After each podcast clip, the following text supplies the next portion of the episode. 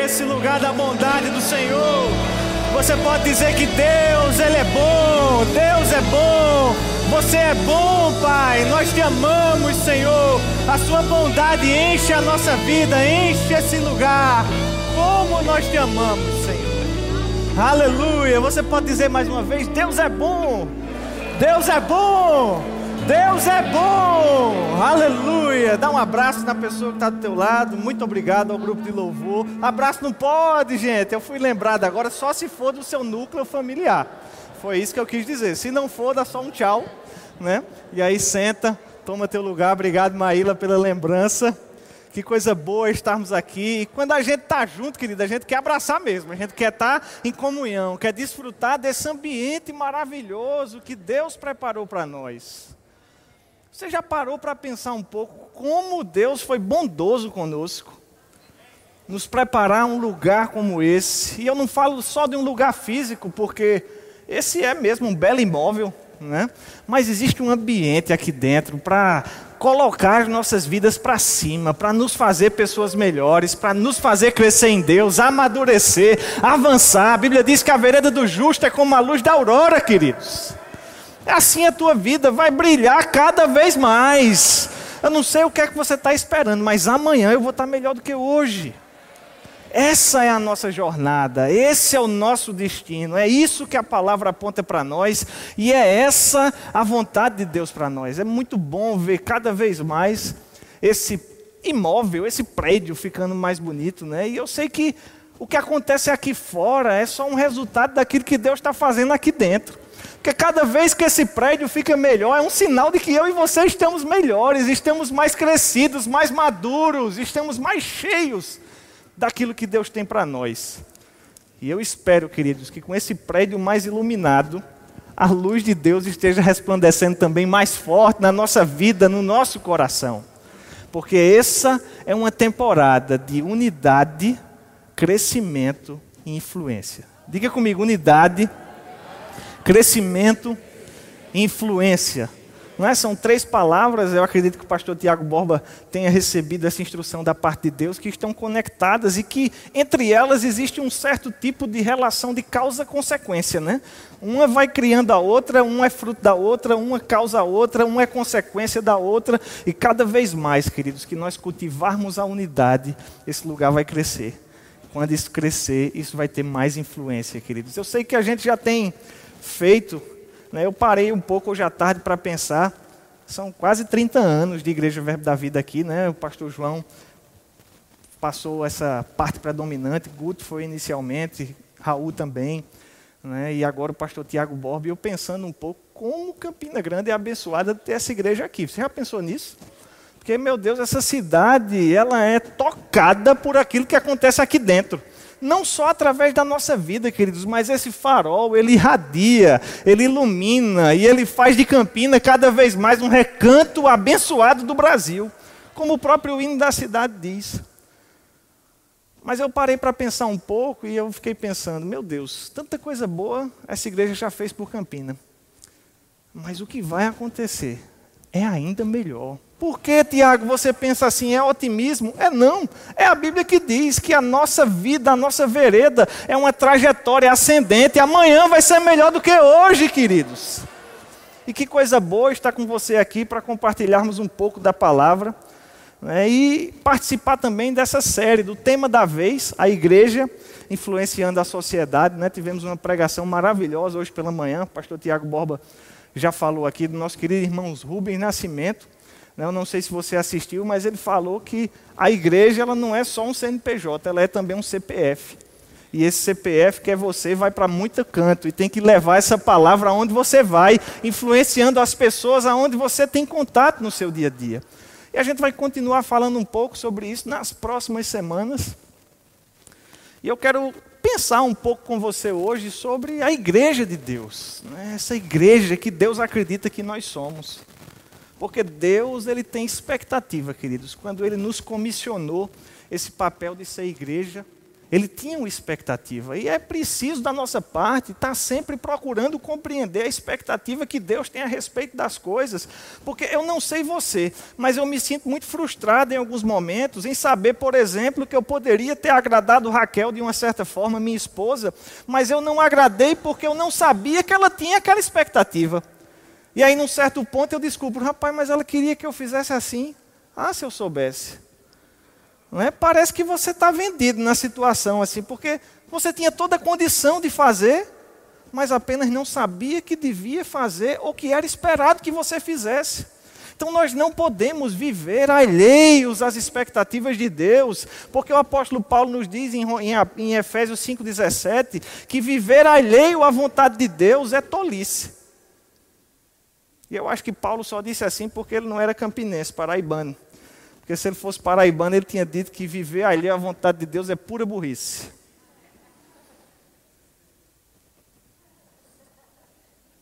Agora, queridos, conhecer ou procurar conhecer a vontade de Deus, como ele também fala, é sabedoria da nossa parte. E quantas vezes ao longo da nossa semana, quantas vezes ao longo do nosso mês, quantos meses ao longo dos nossos dias nós paramos para pensar: mas Senhor, Será que eu estou fazendo conforme você espera que eu faça?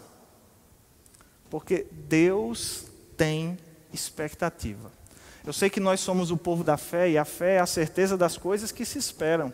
E muitas vezes nós nos concentramos bastante nas expectativas que nós temos a respeito de Deus. E isso é uma coisa maravilhosa, porque se você não espera, consequentemente você não recebe. Porque se a fé é a certeza das coisas que se esperam, só tem fé quando tem expectativa. Agora, por outro lado, se a nossa expectativa é importante em Deus, se faz importante também pensar a respeito da expectativa que Deus tem sobre mim e sobre você. Porque eu não sei você, mas eu tenho o desejo de ouvir num certo dia, servo bom e fiel. Você fez como eu esperava e nessa hora eu não quero dizer, mas Senhor, esperava o quê, pelo amor de Deus? Porque talvez nessa hora já não dê tempo de ajustar as coisas. E pensando um pouco, queridos, a respeito daquilo que Deus espera sobre a igreja, eu lembrei da carta de Timóteo, onde Paulo, ele falando para Timóteo sobre a igreja, sobre as pessoas, sobre o culto, sobre os diáconos, sobre os pastores, sobre todo Timóteo era um jovem pastor levantado por Paulo, e Paulo, como seu mentor, estava passando algumas instruções, e no capítulo 3 de Timóteo, no verso 14, na versão NVT, Paulo diz assim: Embora espere vê-lo em breve, escrevo-lhes agora essas coisas, para que se eu demorar, você saiba como as pessoas devem se comportar na casa de Deus. Diga comigo, casa de Deus. Ela é a igreja do Deus vivo, coluna e alicerce da verdade. Outras passagens dizem, outras versões dizem coluna e baluarte da verdade, coluna e fundamento da verdade, coluna e sustentáculo da verdade. Agora, não é interessante nós pensarmos que a igreja, ela também é considerada casa de Deus? Porque numa roupagem neotestamentária nós ficamos muito felizes e até empolgados com o fato de nós sermos casa de Deus. E você é sim casa de Deus, porque Deus escolheu morar em você, meu querido. Você já pensou que privilégio? Deus poderia morar em qualquer lugar do mundo, mas escolheu morar aqui dentro dentro de mim e dentro de você. Agora, se eu sou casa de Deus, se você é casa de Deus, quando a gente se junta aqui dentro, queridos, aqui dentro é o quê? É isso que Paulo está dizendo. Olha, existe uma maneira de se proceder na casa de Deus. E essa casa de Deus, ela é a igreja do Deus vivo. Ela é a coluna e o baluarte da verdade. E você sabe que a casa de alguém fala muito sobre aquela pessoa? Fala sobre os gostos, sobre as preferências, fala se a pessoa é organizada, desorganizado, se ela é, Deus nos acuda, literalmente, acode Senhor, né? Se ela é uma pessoa que ela é limpa, se ela não gosta tanto assim de limpeza, né? se ela é uma pessoa que valoriza a convivência social, se ah, os ambientes da sala que são mais reservados, se ela gosta de privacidade, se ela não gosta, a casa de uma pessoa, ela fala muito sobre a pessoa. Eu lembro que na casa do meu avô, sempre que a gente ia para lá, a gente ia para a casa de vovô. Né? E na casa de vovô tinha as regras. A gente estava na praia, muitas vezes era em João Pessoa, chegava da praia salgado, né? e você sabe que salgado você fica meio cinza, o cabelo fica duro. Né? E aí a gente ia almoçar, e na hora do almoço, mesmo com o cabelo duro e o couro salgado, a gente tinha que botar uma, uma camisa. Porque na casa do meu avô não se almoçava sem camisa. Era um valor que ele cultivava. Na minha casa eu almoço, eu e Raquel. Tá beleza, se tiver com vontade, se não tiver, bota a camisa, tira, bota de botão, né? Mas a casa de uma pessoa, as irmãs de Raquel, de certa vez disseram que o nosso filho vai nascer de camisa de botão, não é porque eu só ando de camisa de botão. Aí tá, vamos lá, né? Vai ficar bonitinho o menino, pelo menos, arrumadinho. Mas a casa de uma pessoa, ela fala muito sobre como aquela pessoa é, o que, é que ela gosta, o que, é que ela não gosta, quais são as preferências, o que, é que ela quer ver executando-se naquele lugar ali. Para que aquela casa está? Na casa do meu avô, ninguém sentava, almoçava antes dele sentar na mesa. A gente ficava tudo sentado, já desmaiando de fome. Mas ele, toda vez, todos os dias, queridos, antes de almoçar, ele tomava um banho. Não importa se ele tinha tomado banho, se ele não tinha saído, se ele estava em casa, ele tinha que tomar esse banho, porque eu acho que se ele não tomasse, o feijão não, não descia bem. Então a gente ficava, às vezes, parado, esperando ele terminar de tomar banho, mas só começava a comer quando ele sentava. Num certo momento, a gente se converteu e ele permitia que a gente orasse. Né? Então a gente orava, abençoando o alimento. Depois ele a gente avança, né? E a gente avançava. Mas a casa de alguém, ela traz aquilo que aquela pessoa considera importante, considera valioso. E a casa de Deus, você já parou para pensar um pouco sobre isso? O que é que Deus considera importante para nós? Paulo ele diz aqui que a igreja é a igreja do Deus vivo, queridos. Eu sei que são expressões tão simples e tão óbvias que às vezes nem parecem novidade para nós, mas que muitas vezes a gente não para para pensar. Eu não sei se você já teve a impressão, ao entrar numa igreja, de que aquela casa era uma casa de alguém morto. Mas a Bíblia diz que o nosso Deus, Ele está vivo. É a casa do Deus vivo é vida, é lugar de vida, especialmente uma igreja que se chama Verbo. Já está no nome, gente. Vai sair cheio de vida daqui. Toda vez que você vier para cá, você vai sair cheio de vida, carregado, lotado, transbordante de vida. Porque esse é o plano de Deus para você. A igreja do Deus vivo, que é coluna e alicerce da verdade. E eu estou numa fase de pensar muito em construção civil. Né? E estava pensando esses dias, coluna e alicerce da verdade. São dois elementos estruturais de uma casa. O alicerce, que é feito, o fundamento, e no fundamento são plantadas colunas que vão segurar toda a estrutura de uma construção.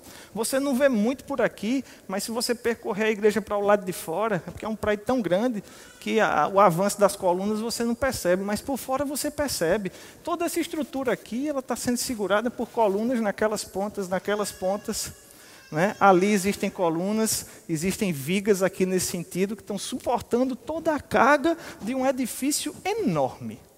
E você nunca chegou aqui, eu espero, olhando para ver se cai.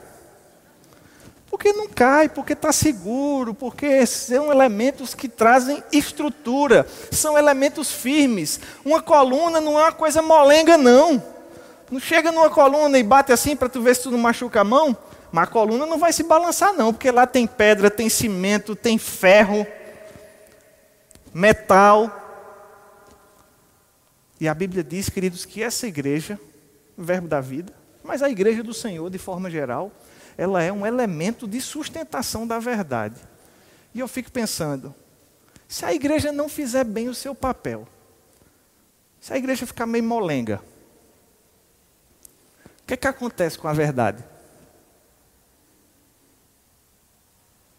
Não, mas é porque a minha verdade. Não, não tem minha verdade, não. Tem a verdade da palavra, queridos. Toda vez que você vê a verdade sendo referida na palavra, ela tem um artigo definido antes, porque não é uma verdade, é a verdade. Jesus é o caminho, a verdade e a vida. A palavra é a verdade. Não tem uma, duas, três verdades, não. Verdade é absoluta. E o mundo precisa conhecer aquilo que a palavra diz. Agora, às vezes, a gente está meio molenga. É, mas porque eu não quero contrariar.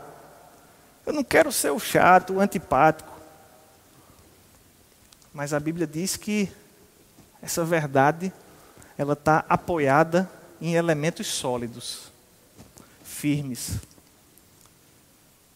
E queridos, nada melhor para entendermos qual a expectativa de Deus sobre a igreja do que pensar em quem fundou a igreja. Você já pensou que a igreja teve um começo em algum momento? Ou você acha que ela sempre esteve aí nas paradas de sucesso? Desde quando, gente, a igreja acontece? A gente fala, não, porque o verbo da vida quase 30 anos. E antes do verbo da vida, tinha outra igreja? O que, é que vocês acham? Vocês estão tão silenciosos que eu estou pensando. Quem foi que fundou a igreja, gente?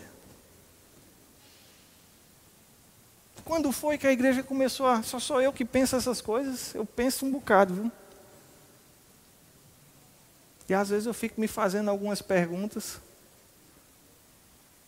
Mas se a gente for parar para pensar, essa palavra igreja, ela vem da palavra grega eclésia, que é uma junção de duas palavras gregas, ek e kalel. Ek significa sair, separar. Kalel significa chamar. E é por isso que muitas vezes a gente diz que a igreja é aqueles que são chamados para fora. Você já ouviu alguém falar isso? Eclésia, chamados para fora. E é mesmo uma possível tradução desse termo. Essa palavra eclésia, ela é mencionada 108 vezes no Novo Testamento. Mas a primeira vez que ela é mencionada, sabe quem foi que falou? Abre comigo lá em Mateus capítulo 16, para a gente ver quem foi que disse essa novidade.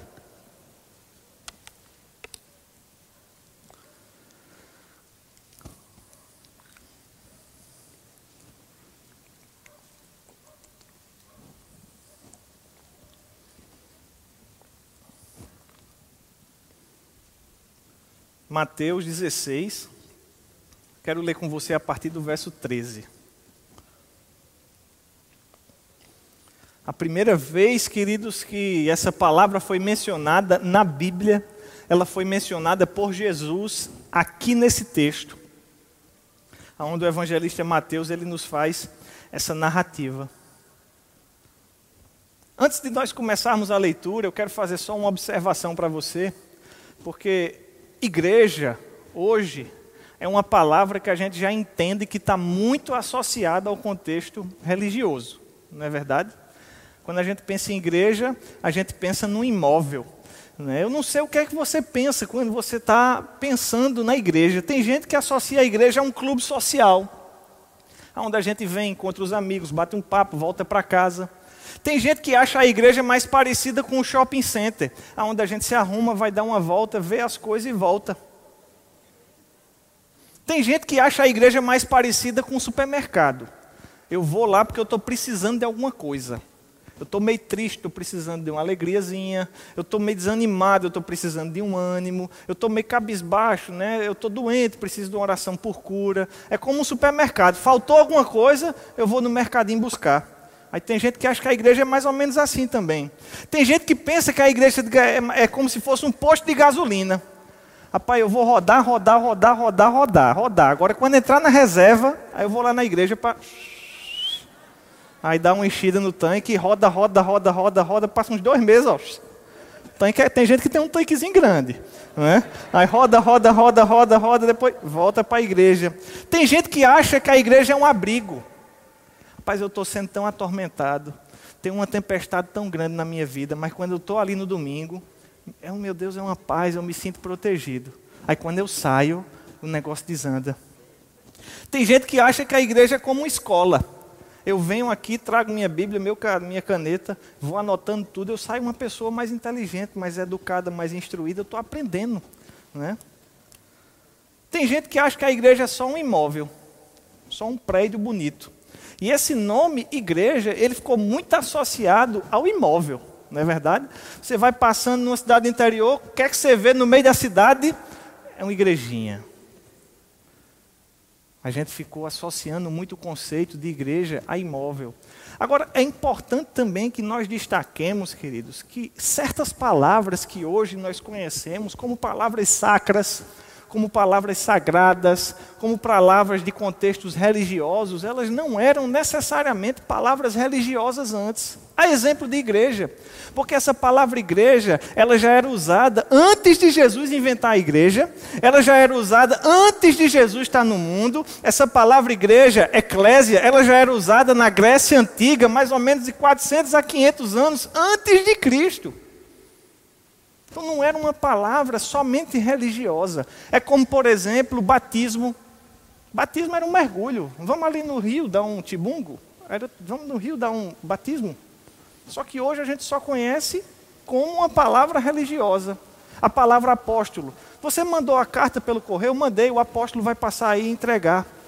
Hoje a gente associa somente ao contexto religioso, mas a palavra apóstolo ela quer dizer mensageiro, aquele que vai entregar uma mensagem.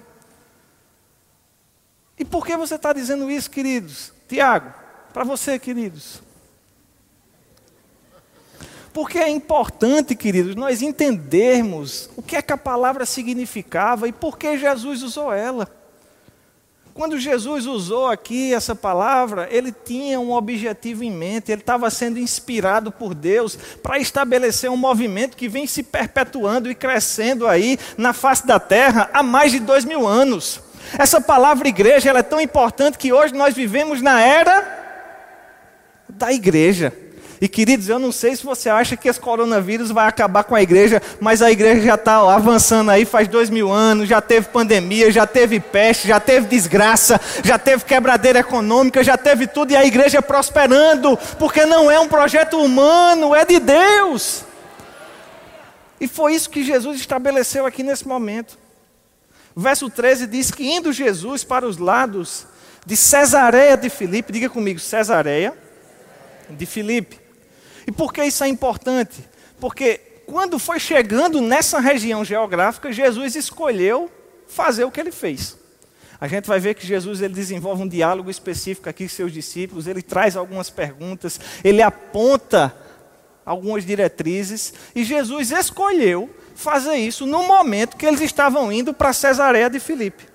Cesareia de Filipe era uma, igreja, não, uma cidade do Império Romano, né? ela já era uma cidade antiga, mencionada inclusive no Velho Testamento, mas ela foi conquistada pelos gregos, depois ela foi conquistada pelos romanos, e o imperador Herodes, ele designou para o seu filho Filipe, em mais ou menos dois antes de Cristo. E aí Filipe, ele batizou essa cidade que se chamava Panias, em homenagem ao deus Pan, que era o deus da época que se considerava da fertilidade, das colheitas, da agricultura. E aí ele rebatizou a cidade para Cesareia de Filipe, homenageando Augusto, César, que era o imperador romano, e também ele próprio, que era o governador daquela região ali. E quando Jesus ele foi para aquele lado ali, ficava mais ou menos 150 quilômetros acima de Jerusalém, ao norte. E essa cidade de Cesareia de Filipe, ela fica bem na base, bem no pezinho do Monte Hermon. Certo? Qual é o Monte Hermon, Tiago? É aquele que o salmista fala no Salmo 133. É como o orvalho do Monte Hermon. O Monte Hermon, queridos, é um dos pontos mais altos daquela região ali. E muito, em muito muitos meses do ano, fica até neve.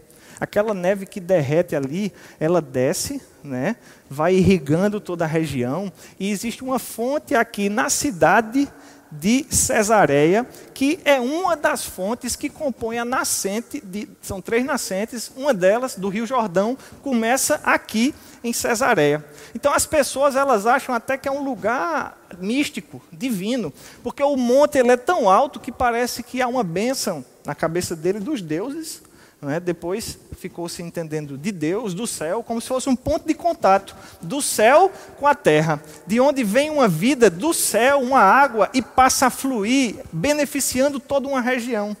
E aí, quando chegou nesse ponto geográfico aqui, Jesus perguntou para os seus discípulos, verso 13: Quem diz o povo ser o filho do homem? E eles responderam: Uns dizem que é João Batista, outros Elias, outros Jeremias, ou algum dos profetas. Jesus continuou no verso 15 e perguntou: Mas vós, quem dizes que eu sou? Respondeu Simão Pedro: Tu és o Cristo, o Filho do Deus vivo. Então Jesus afirmou: Bem-aventurado és, Simão Barjonas, ou filho de Jonas, porque não foi carne e sangue que te revelaram, mas meu Pai que está nos céus. Queridos, Jesus ele escolhe esse momento, esse lugar, esse instante no espaço e tempo para perguntar aos discípulos qual era a percepção que eles tinham, o que é que as pessoas andavam dizendo por aí que Jesus era.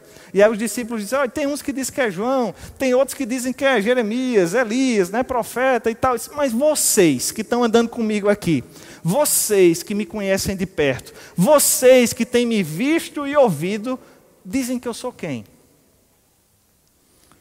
E aí Pedro, ousado, se adiantou e disse: Tu és o Cristo, o Filho do Deus vivo. E aí Jesus disse: Pedro, rapaz, não foi carne e sangue que te revelou, não. Foi o próprio Deus que te trouxe essa instrução. Bem-aventurado és, porque não foi carne e sangue que te revelaram, mas meu Pai que está nos céus. Pedro, verso 18: Eu também te digo, tu és Pedro, e sobre esta pedra eu edificarei a minha igreja. Diga comigo, gente, igreja. Diga comigo, eclésia. E as portas do inferno não prevalecerão contra ela. Eu dar-te-ei as chaves do reino dos céus. E o que ligares na terra terá sido ligado nos céus. O que desligares na terra terá sido desligado nos céus. Quando Pedro ele disse: Olha, Jesus, eu reconheço que você é o Filho de Deus. Eu estou falando isso. E aí Jesus diz: Pedro, olha, é nessa revelação. Que revelação, gente? Tem gente que diz: é porque Jesus estava dizendo aqui que Pedro ia ser o primeiro Papa. Jesus não conhecia nem Papa de Aveia, gente, nessa época, quanto mais ele não estava falando de Pedro, mas ele estava falando de pedra, da rocha, da revelação em cima da qual a igreja seria edificada. E a igreja está sendo edificada na revelação do conhecimento de quem é o Filho de Deus. Quem é Jesus, gente, para você? É essa revelação, é o reconhecimento da divindade de Cristo que nos faz um ponto comum aqui. Todos nós aderimos à igreja e se você ainda não aderiu, fica tranquilo, você vai ter chance daqui a pouquinho. Mas todos nós aderimos à igreja a partir do momento que nós reconhecemos e falamos que Jesus é o Filho de Deus. A partir desse momento, queridos, nós nos tornamos igreja, eclésia. E eu quero pensar ainda um pouco mais com você a respeito dessa palavra. Porque eu te disse que Jesus escolheu aquele lugar geográfico ali para fazer aquela pergunta e desenvolver essa conversa. Né? Eu te disse também um pouco antes que essa palavra já era usada na Grécia Antiga. E eu não sei se você recorda, mas a Grécia foi um dos maiores impérios da humanidade. E a Grécia desenvolveu uma estratégia de expansão imperial que ficou conhecida como helenismo. Diga comigo, helenismo. Aqueles povos gregos, eles eram conhecidos como os povos helenísticos. E aí acabou ficando essa forma de colonização conhecida por, como helenismo. Existiam dois elementos básicos de expansão do Império Grego, que era a parte militar, a conquista militar, eles eram um império forte e através da força eles conquistavam outros povos. Mas os historiadores entendem que o sucesso mesmo do crescimento e da expansão do Império Romano se deveu, perdão, grego, se deveu ao segundo desses elementos, que era o helenismo, que era a expansão ou espalhar a cultura e a filosofia grega nos povos conquistados. O Império Grego cresceu, cresceu, cresceu, até que ele foi dominado pelo Império Romano. E eu sei que não vem o caso, mas está tudo previsto na Bíblia, e isso já era falado desde Daniel, capítulo 8. Deus ele já tinha apontado para Daniel como iriam suceder não é, essa troca de potências mundiais. E aí o Império Romano, ele incorpora o Império Grego e ele dá continuidade a essa expansão, se tornando possivelmente um dos maiores impérios do mundo antigo. Né? Ásia, África, esse povo chegou em todo lugar. E os romanos, que não eram besta nem nada, era o povo que estava no controle aqui quando Jesus veio ao mundo eles pegaram aquilo que funcionou no Império Grego. Eles também tinham dois elementos de expansão imperial. A força militar, o Império Romano era conhecido como um império de ferro, truculento, duro, violento. Mas se os gregos tinham o helenismo, os romanos desenvolveram aquilo que foi conhecido como romanização. E o que era isso, gente? eles chegavam, conquistavam uma certa cidade, e na medida que aquela cidade era conquistada militarmente, o Império Romano mandava para lá uma assembleia de pessoas, um conjunto de pessoas. E ele mandava para essa cidade. Vamos pensar aqui Cabrobró aqui. Cabrobró foi conquistada pelo Império Romano. E aí o imperador romano ele mandava uma delegação para Cabrobró. Eu acho que eles não chegaram tão longe, mas é só para fins didáticos, certo? Então ia uma comissão romana para Cabrobró. E aí quando eles chegavam lá em Cabrobró, o que é que eles iam fazer? Eles iam espalhar o estilo romano de viver. É exatamente isso a romanização. Eles iam construir casas com arquitetura romana eles iam chamar os amigos, vamos lá para casa para a gente jantar junto. E quando eles iam jantar, eles iam cozinhar um prato romano, a culinária romana. Eles iam conversar sobre filosofia, eles iam tratar as coisas a respeito de uma certa forma, eles iam conversar em latim no meio da cidade, que era o idioma do Império Romano. Eles iriam, rapaz, olha o seguinte, vamos lá para casa no sábado para a gente fazer um churrasco romano, né? mas só pode ser até sete horas, porque de noite tem o culto romano. A gente vai cultuar o imperador. Porque em Roma o imperador era visto como um deus. Então eles implementavam naquele lugar ali o culto romano. Eles incentivavam as pessoas, recrutavam as pessoas para servir no exército romano.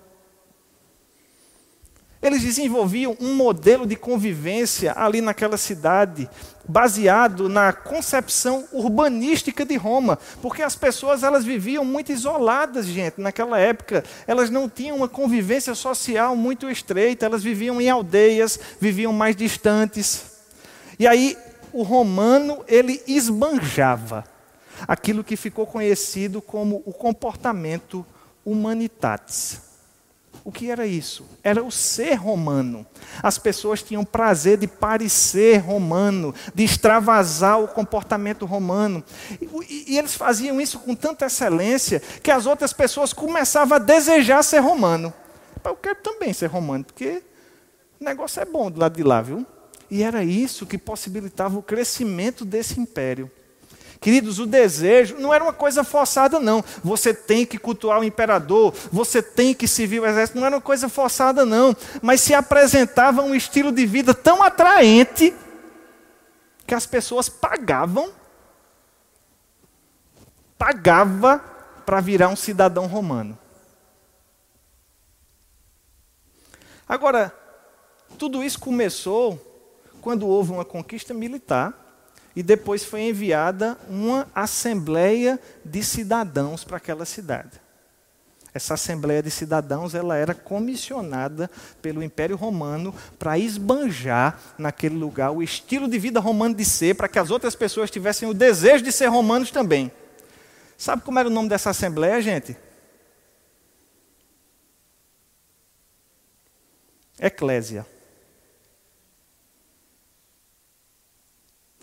Quando existia uma mudança de autoridade em razão de uma campanha militar, o governo romano mandava uma eclésia para mostrar como se vive bem, a fim de que as pessoas queiram viver também. E aí, quando lá em Cesareia de Filipe, Jesus ele fala com seus discípulos, ele diz: Olha, sobre esta pedra eu vou edificar a minha eclésia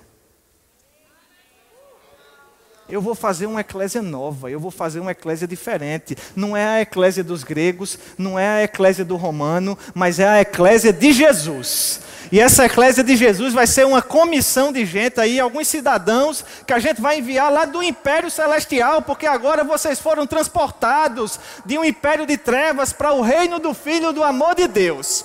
E vocês vão lá nas trevas agora Vai uma comissãozinha, junta os cinco ou seis aí, vai para essa treva aqui, junta oito ali, vai para aquela treva ali, né? Junta aí, vão para as trevas e vocês vão viver um estilo de vida tão bacana, mas tão bacana, tão bacana, vocês vão simplesmente transbordar da natureza de Deus. Vocês vão simplesmente transbordar dos valores da palavra. Vocês vão simplesmente transbordar do que é ser um cidadão celestial. E quando vocês fizerem isso, rapaz, o pessoal vai desejar tanto, o pessoal vai desejar tanto que eles vão estar dispostos a pagar para se tornarem cidadãos celestiais, celestiais, mas no meu reino não precisa, porque aqui é de graça. De graça você recebeu, de graça você vai dar. Mas a gente se acomodou dentro de um prédio. E a gente acha que a eclésia é aqui.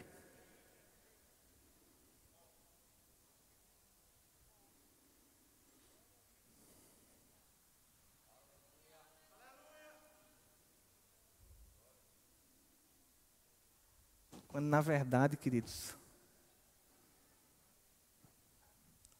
é lá fora que a gente precisa transbordar. Essa igreja não é isso aqui não. Isso aqui é só um ajuntamento dominical, de domingo, aonde aqueles que são igrejas lá fora vêm se alegrar aqui dentro. Mas essa igreja não é esse prédio aqui não, gente.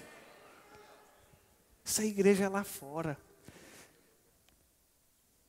Os cidadãos romanos eles começavam logo a falar em latim. Mudava logo a linguagem. Falava de um jeito que as pessoas percebiam que eles eram romanos. Olha só. Aí a gente está lá fora, fala, fala, fala, fala, fala, e ninguém nem imagina que a gente é crente. Não está certo, gente. A não ser que você seja 007.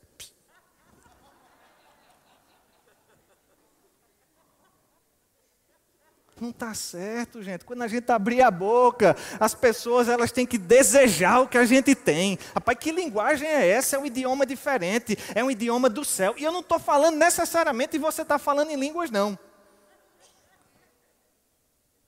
Mas é uma forma de falar que transborda alegria, transborda paz, transborda amor. Quando as pessoas estão querendo matar umas às outras, destruir umas às outras, você está querendo amar, levantar, você está espalhando o amor de Deus. Todo mundo está aperreado e você está tranquilo. Sabe porque vai matar todo mundo essa pandemia? Não vai não.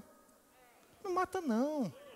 Porque Deus é por nós. E se Deus é por nós, quem será contra nós? A nossa linguagem não pode ser a linguagem do mundo. Se o mundo fala morte, a gente fala vida. Aqui dentro e lá fora principalmente. Vixe, Maria. Agora... Para isso que serve a máscara, viu? Ainda bem que a gente está longe. Escapole de vez em quando.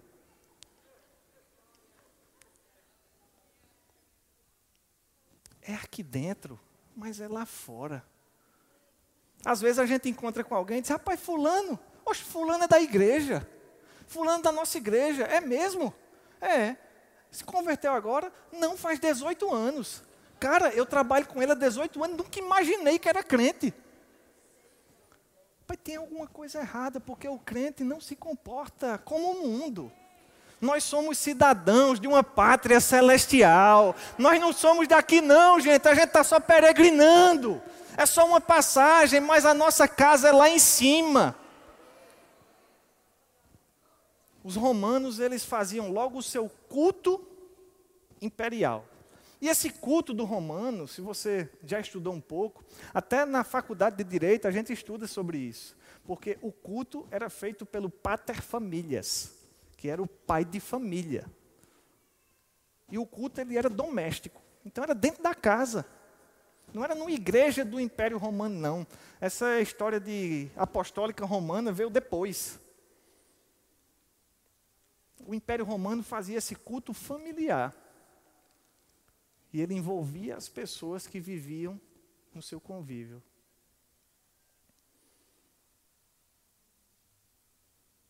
Como é que a gente está cultuando a Deus em casa? Ah, Tiago, você está falando da programação da terça? Sim, mas não. Eu estou falando nas palavras de adoração que a gente dirige a Deus em casa, no trabalho, na escola, na faculdade. Obrigado, Senhor. Ou você tem medo de falar de Deus quando está em público? Será que as pessoas percebem que você tem uma, um pai que está no céu, que olha por você? Que as pessoas precisam saber que a gente cultua Deus, gente, porque Moisés, numa época passada, tinha contato com Deus e as pessoas sabiam porque o seu rosto brilhava. Hoje o nosso rosto brilha quando está quente, que suor. Mas a gente precisa transparecer uma glória que vem da parte de Deus. E não é um brilho físico necessariamente, não. Mas é um componente espiritual que vai passando de você para as pessoas que estão no seu convívio diário. Eu não sei se você já teve a experiência de ouvir, rapaz, tem alguma coisa em fulano ali que eu não sei exatamente o que é, mas é, é diferente. É a glória de Deus. As pessoas precisam ver. Chegava lá, os romanos queriam logo que todo mundo se visse o exército. Porque tem que se vir, gente. Semana Renato falou uma frase que o pastor Francisco, que está aqui com a gente, falou. Eu acho que foi isso, não foi? Quem serve, serve. Quem não serve, não serve. E aí você recebe de que lado você está, de que lado você quer ficar. Porque o serviço, ele faz parte da vida cristã. Lá se chamava para servir o exército. Mas aqui, queridos, a gente está para servir uns aos outros, para servir na igreja. Qual é o departamento que você está envolvido aqui? Não, mas é porque eu não tenho tempo. Eu tenho uma vida tão corrida que só dá tempo eu ir na igreja, pegar o que eu quero e ir embora. Supermercado. A gente tem que estar tá envolvido com isso aqui, porque isso aqui, queridos, não é o trabalho de alguém. Isso não é o trabalho do pastor Tiago Borba. O pastor Tiago Borba não é dono disso aqui, não. E nem é o patrão de todo mundo aqui, não. É claro que existe sim uma autoridade para que as coisas aconteçam, mas isso aqui é obra de Deus e é a Deus que a gente serve. Agora, a gente serve a Deus servindo as pessoas. Porque se você tem dificuldade de servir uma pessoa que Deus apontou para que você sirva, deixa eu te dizer, possivelmente você não vai ter condição de servir a Deus também não. Porque se a gente não ama quem vê, como é que vai amar quem não vê? Ah, mas é porque eu não tenho tempo, Tiago, a minha vida está corrida. Eu só preciso ir na igreja para recarregar as baterias. É o posto de gasolina. Mercado, posto de gasolina. Não, é porque quando eu vejo lá na igreja, eu já estou batendo papo, conversando com todo mundo, dou uma passeada, é o shopping.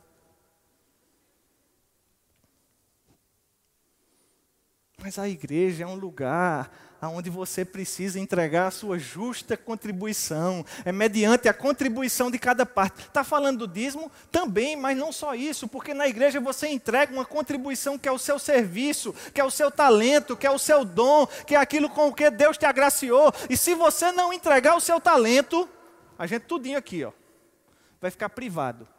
Porque o que você tem eu não tenho. Eu não posso dar. Eu só posso dar o que eu tenho, mas eu não tenho o que você tem. Porque Deus botou na sua vida algo que não botou na minha. Porque quando a gente bota tudo na mesa aqui, todo mundo é abençoado. Porque o corpo de Cristo cresce, a igreja é edificada. Mas isso precisa que a gente se abra, queridos. Muitas vezes a gente está como aquele servo, que sabe que o Senhor é rigoroso, esconde o talento. Você já conhece essa história. Não deu muito certo, não. Talento a gente tem que botar para fora. E a melhor maneira de botar o teu talento para fora é servindo aqui nessa igreja local. Porque se você serve aqui, queridos, isso te faz alguém amanhã, melhor amanhã lá fora. Ah, Tiago, mas eu não estou aqui para me sujeitar. Então não está na vida cristã, não. Que a vida cristã é sujeitando-vos uns aos outros. Ah, mas eu me sujeito ao pastor Tiago, está certo demais, tem que se sujeitar. Mas é sujeitando-vos uns aos outros em amor, no temor de Cristo. É essa a vida da igreja, é considerar o irmão superior a você mesmo. Você é superior a mim, meu querido. Cada um de nós precisamos olhar para o outro e entender que o outro é superior a nós mesmos. A igreja existe por causa do outro. Veja quantas vezes na Bíblia tem uns aos outros, uns aos outros, uns aos outros. Quantas vezes? Porque igreja não é lugar de isolamento. Nós precisamos mesmo viver de tal maneira que a gente vai criar nas pessoas o desejo de ter o que nós temos, de ser como nós somos, de viver como nós vivemos, de fazer o que nós fazemos. E quando a gente está fazendo isso aqui lá fora, a igreja está fazendo o seu papel de colonização. Porque o papel da eclésia era justamente colonizar. Colonizar o que, Tiago, no nosso caso? Colonizar a terra, queridos, com os valores dos céus. É essa a expectativa que Deus tem ao nosso respeito. E você já pensou que vida emocionante é viver para Deus? Porque você vai ser enviado para um império diferente, para uma realidade diferente, para transbordar aquilo que Deus acredita sobre você. Não sei se você já parou para pensar. Mas Mateus, capítulo 5, verso 13, diz que nós somos o sal da terra. No verso 14 diz que nós somos a luz do mundo. Palavras de Jesus. A igreja é a luz da igreja. Porque às vezes a gente quer vir brilhar aqui dentro. Se você brilhasse como brilha, brilha mesmo, não tinha nem precisão de comprar essas lâmpadas. Mas a gente quer brilhar aqui dentro. Aqui é fácil demais, acredito que é todo mundo bonito, todo mundo cheiroso, todo mundo arrumado. Tem uns que é mais bonito do que os outros, claro.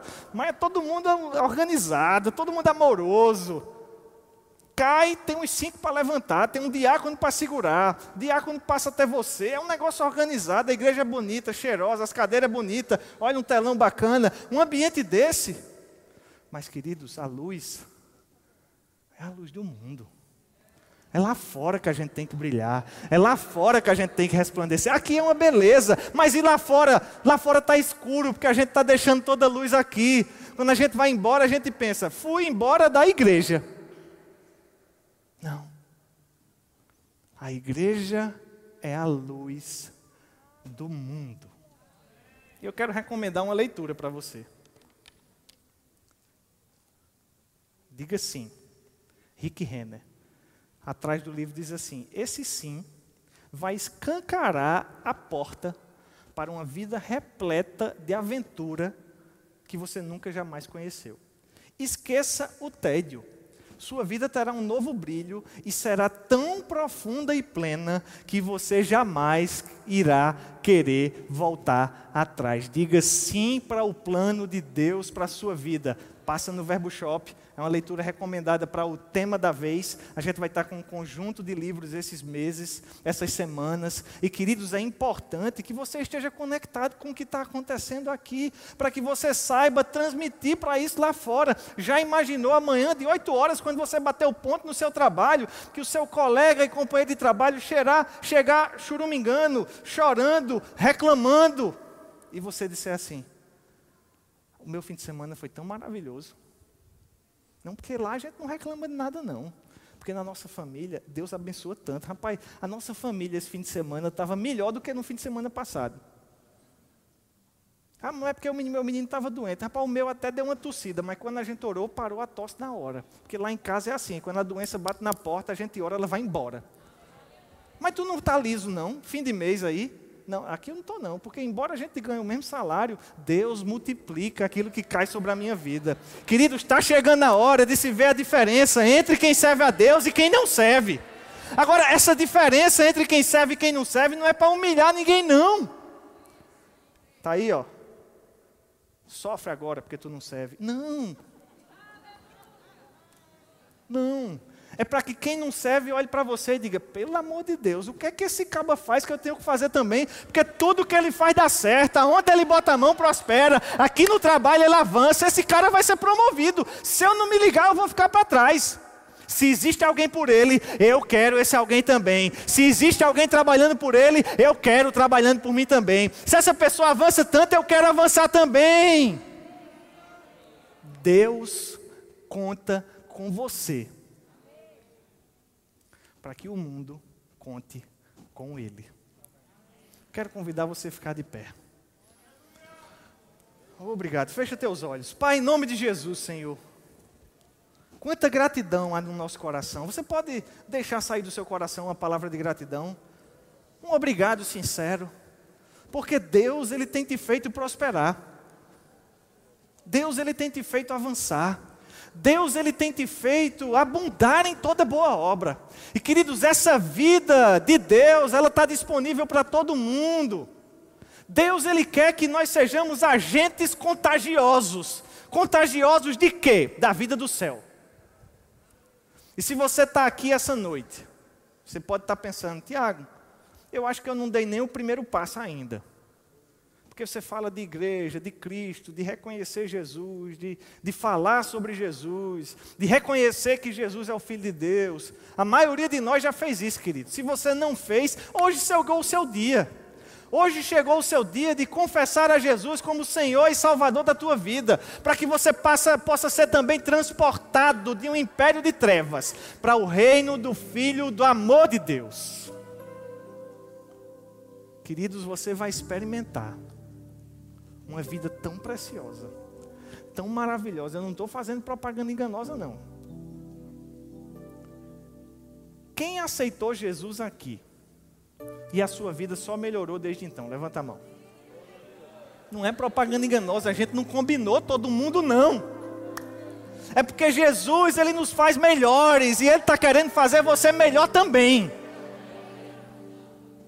Se você deseja nessa noite abrir a porta do seu coração para receber a Jesus como Senhor e Salvador da sua vida, fica tranquilo, é simples. Fica tranquilo. Não exige vergonha, não exige temor, fica tranquilo. Do jeito que Pedro fez, reconhecendo que Jesus é filho de Deus e falando com a sua boca, Romanos diz que a gente deve fazer assim para que seja salvo também. Se você crê, querido, no seu coração, que Deus ele enviou Jesus para salvar a humanidade, que Jesus morreu por nós, mas que ele não ficou morto, que ele ressuscitou, e você estiver disposto a confessar com a sua boca que ele é o seu Senhor e o seu Salvador, a Bíblia diz que você pode ser salvo.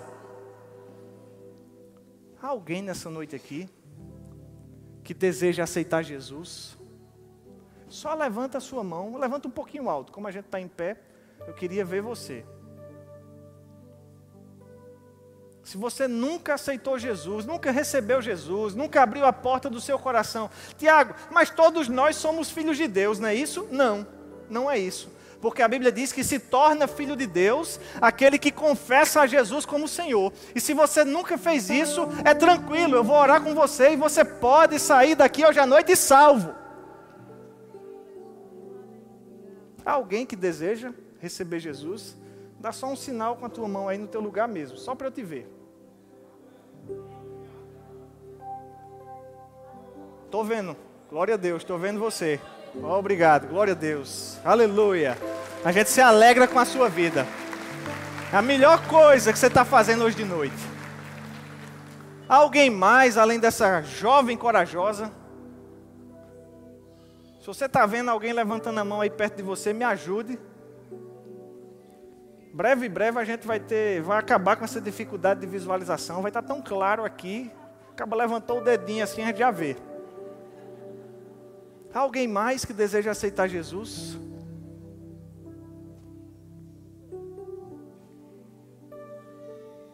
Talvez você esteja afastado dos caminhos do Senhor. Você aceitou Jesus um dia, se envolveu de alguma maneira, mas as circunstâncias do mundo te fizeram afastar. E hoje à noite você deseja retornar para o caminho do Senhor. Se esse é seu caso, dá um sinal com a mão assim também. Estou vendo mais uma pessoa ali, é isso?